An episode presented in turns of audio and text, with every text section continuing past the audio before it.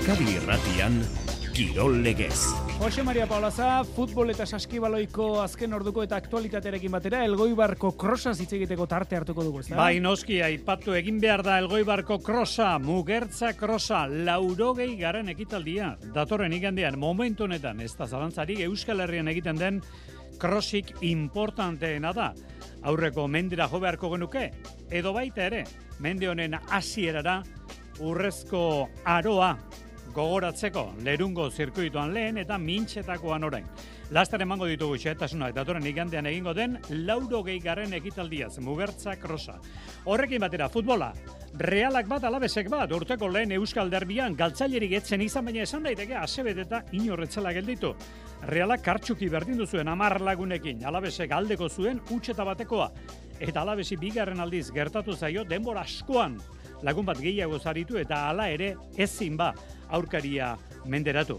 Bihar osasun almeria, arrasatek denak dauzka prest, Mojika, Kolombiarra izan ezik, eta bihar baita ere, Sevilla Atletik hemen utxuneak, Iñaki Williams, bihar bertan doa Afrika Kopan parte hartzera ganako selekzioarekin, eta Dani Garcia ere ez da izango bihar Sevillako partidan.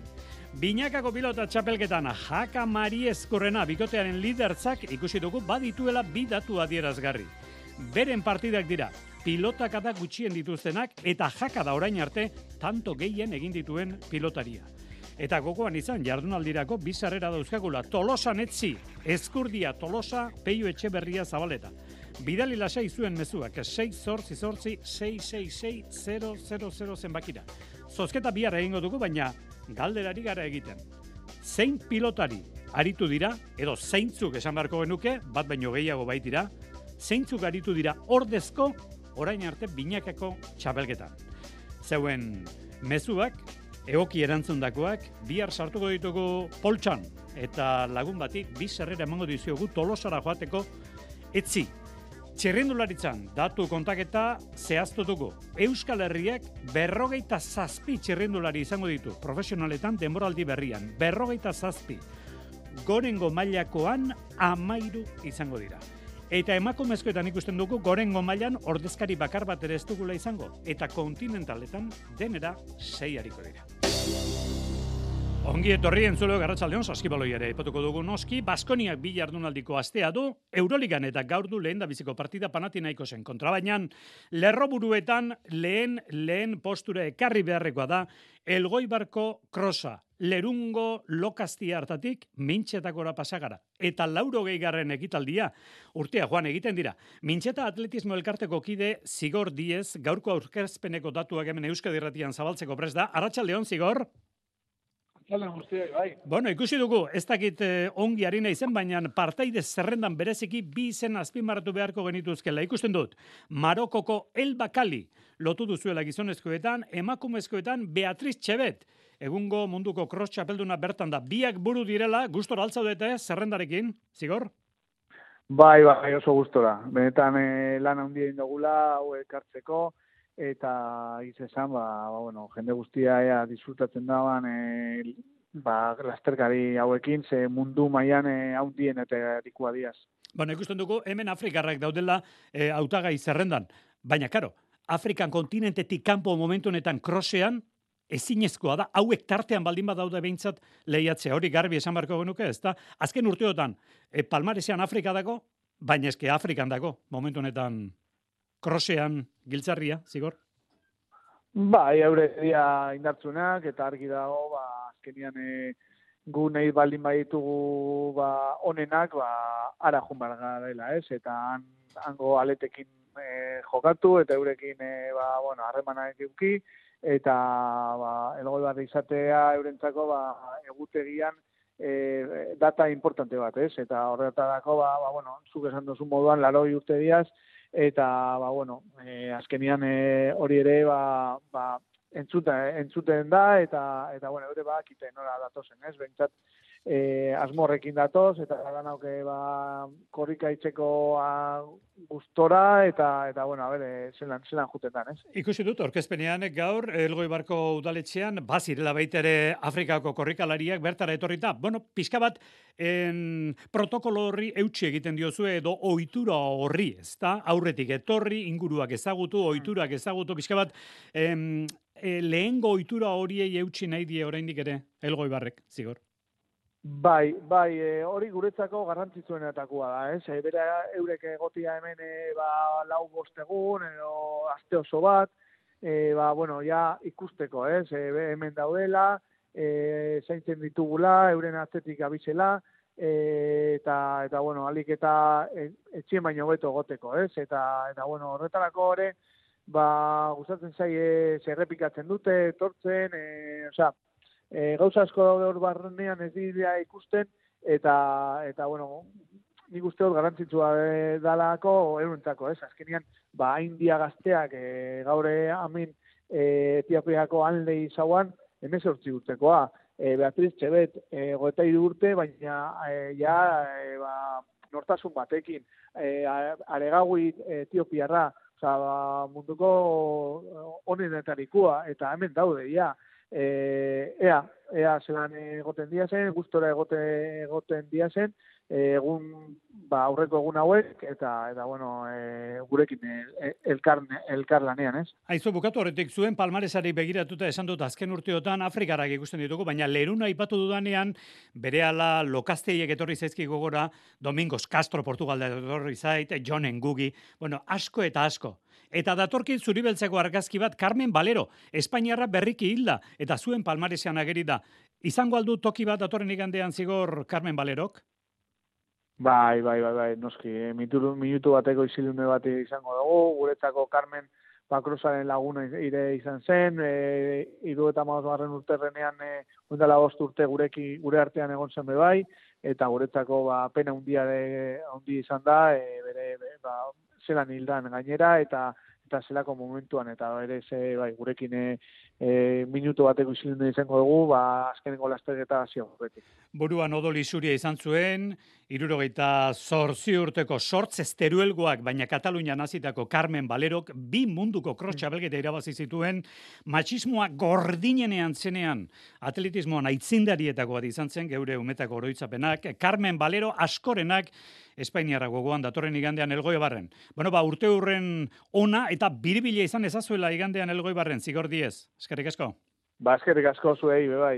Uren arte, jaio. Arratxale gordu biak ogeita bat minutu gutxi dira, eta orain bai, egunotako aktualitatean bete-betean sartuta, ipatu beharko enuket onostiako darbia futbolean realak bat alabesek bat. Bueno, zalantzarik gabe, Remiro txuri urdinen atezainak ogeita amasegar minutuan ikusitako txartel gorriak baldintzatu duen partida baloiaren botea behar bezala ez zuen eurtu, eta berezko erreakzioa, izue, baloia eskuarekin jotzekoa, batzuk egurtu dute, baina kolpean atera zitzaion.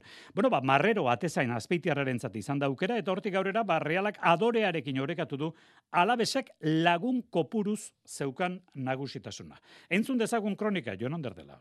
Oreka nagusia noetako markagailuan, realak eta alabesek bana berdindu dute jokaldi gora beratxu askoko partida, emaitzak zapore gozoagoa utzi dio anoetako taldeari partidaren joan ikusita izan ere, jokalari bat gutxiagorekin jokatu du hogeita garren minutuaz geroztik. Alex Remiro atezainak txartel gorri ikusi du area kanpoan baloia eskuzukitu eta golaukera argia zapuzteagatik. Gero alabeseko Luisa Herriojak penalti egin du utxeta batekoa irurogeita garren minutuan eta realak laurogeita garrenean berdindu du Martin Zubimendiren bitartez.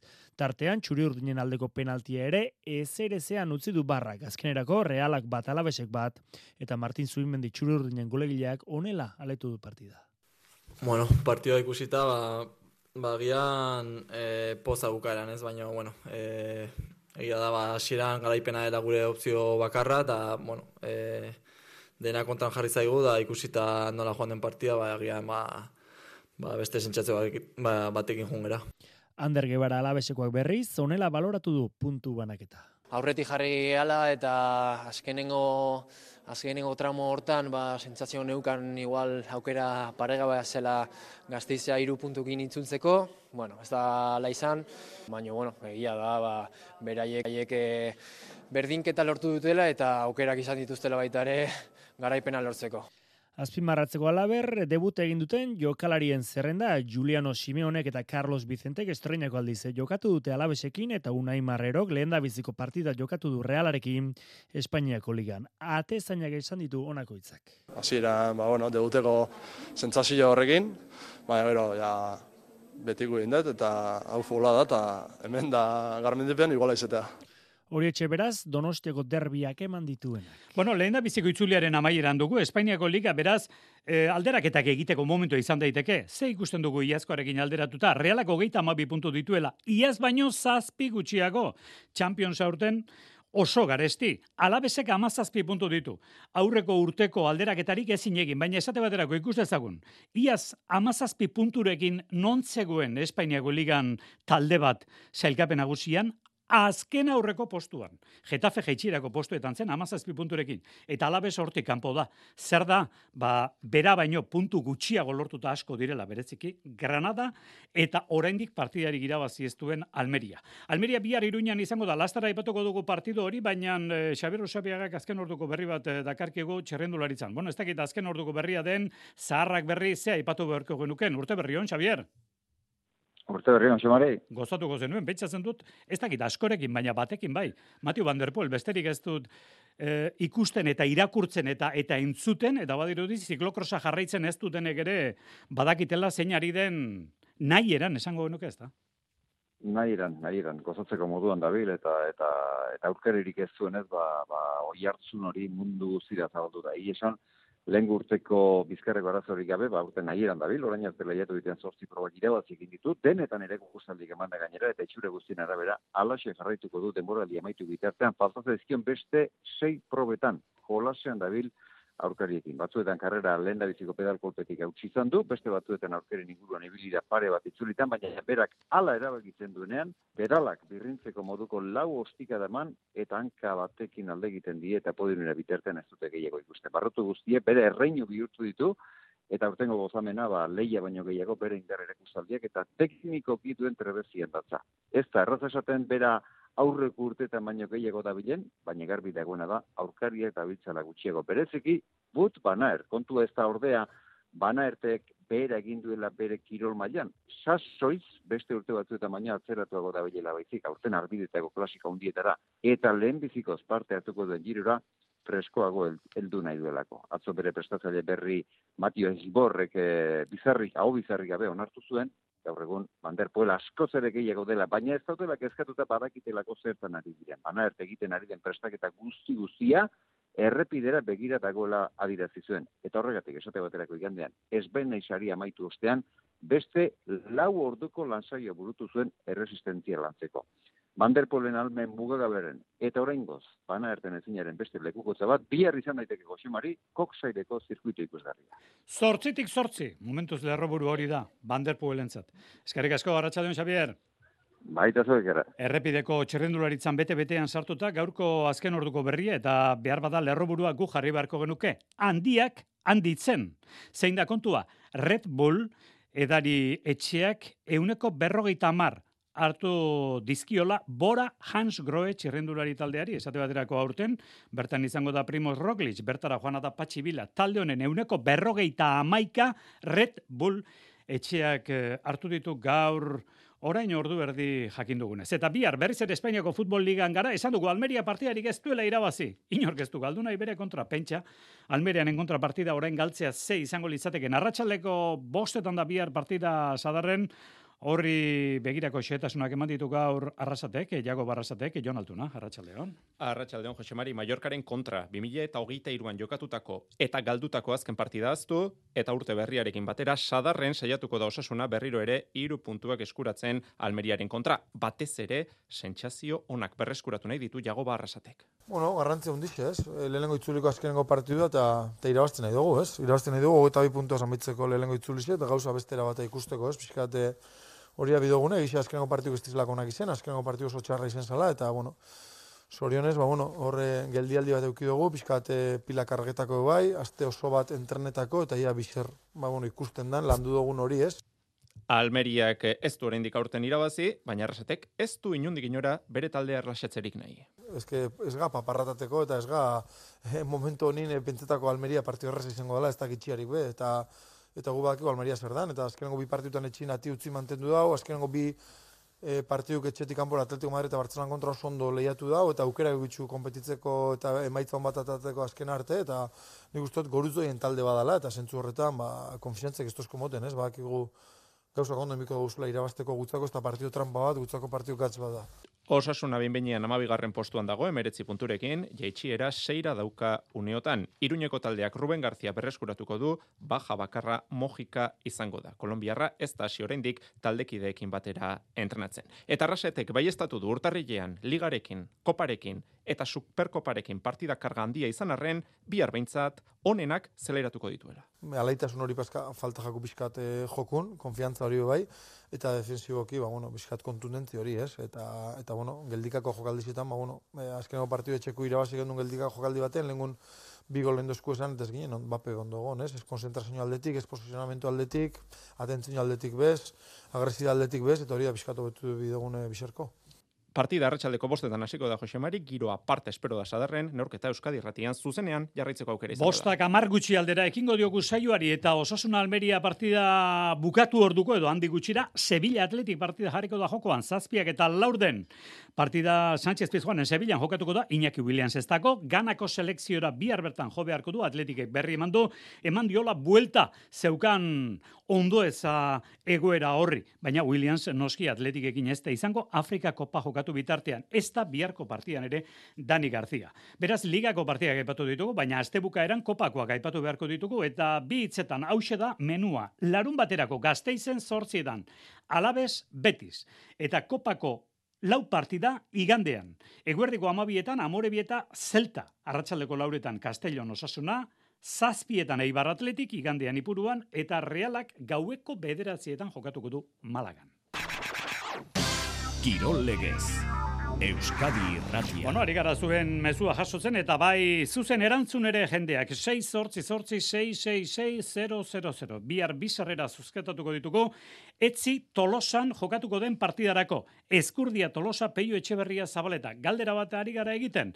Zein pelotari, zeintzu pelotari aritu dira ordezko aurten Binakako pilota txapelketan.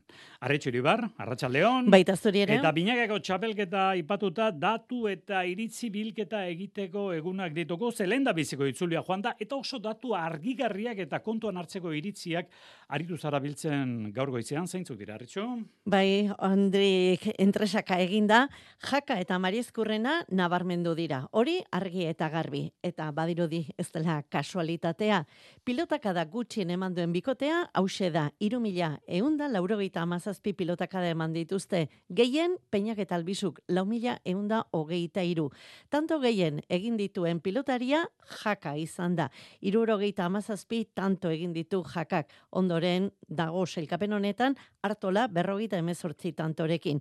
Egindako tantoetatik, irurogeita emezortzi tanto izan dira, sakez eginak. Ba, sakez tanto gehien lortu dituen pilotaria, aitorre lordi izan da. Ama bostanto lortu ditu sakez.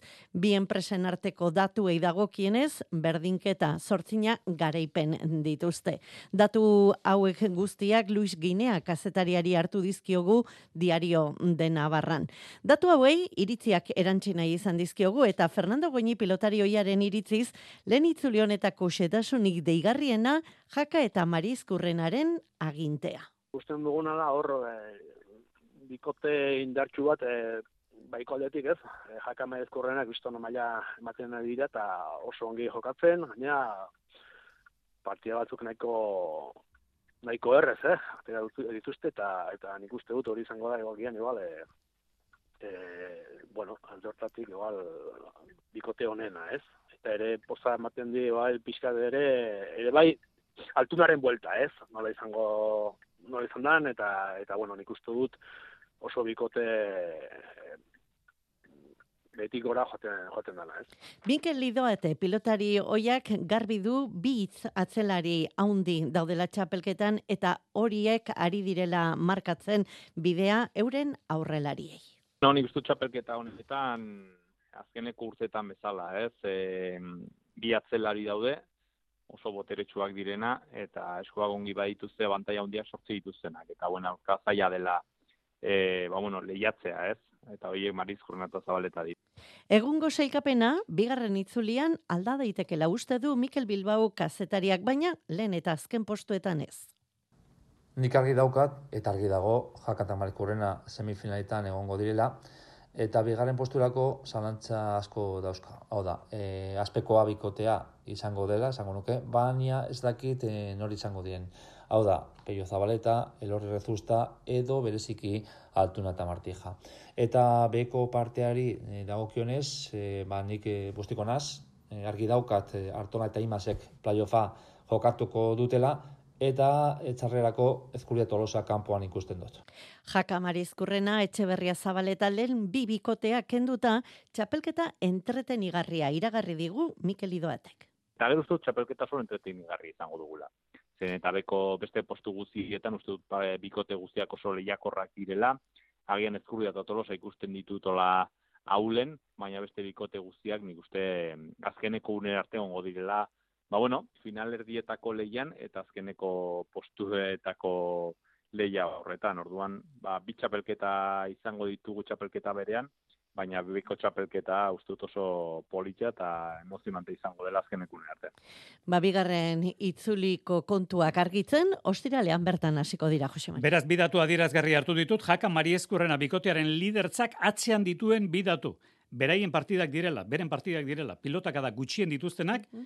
eta jaka dela orain arte tanto gehien egin dituen, ezta? Hori da, hori da ondorioa, eta badirudi, ba, beren lidertza hori, ez dagoela inondik inora, zalantzan eta argi daudela datuak. Bueno, ba, zailkapeneko azken eh, postuetan diren, laso eta arangurenen kontrako partida izango dute, Ostiral honetan amore bietan jakak eta Mari Eskurrenak, baina ostiral honetan beste partida bat eh, bada.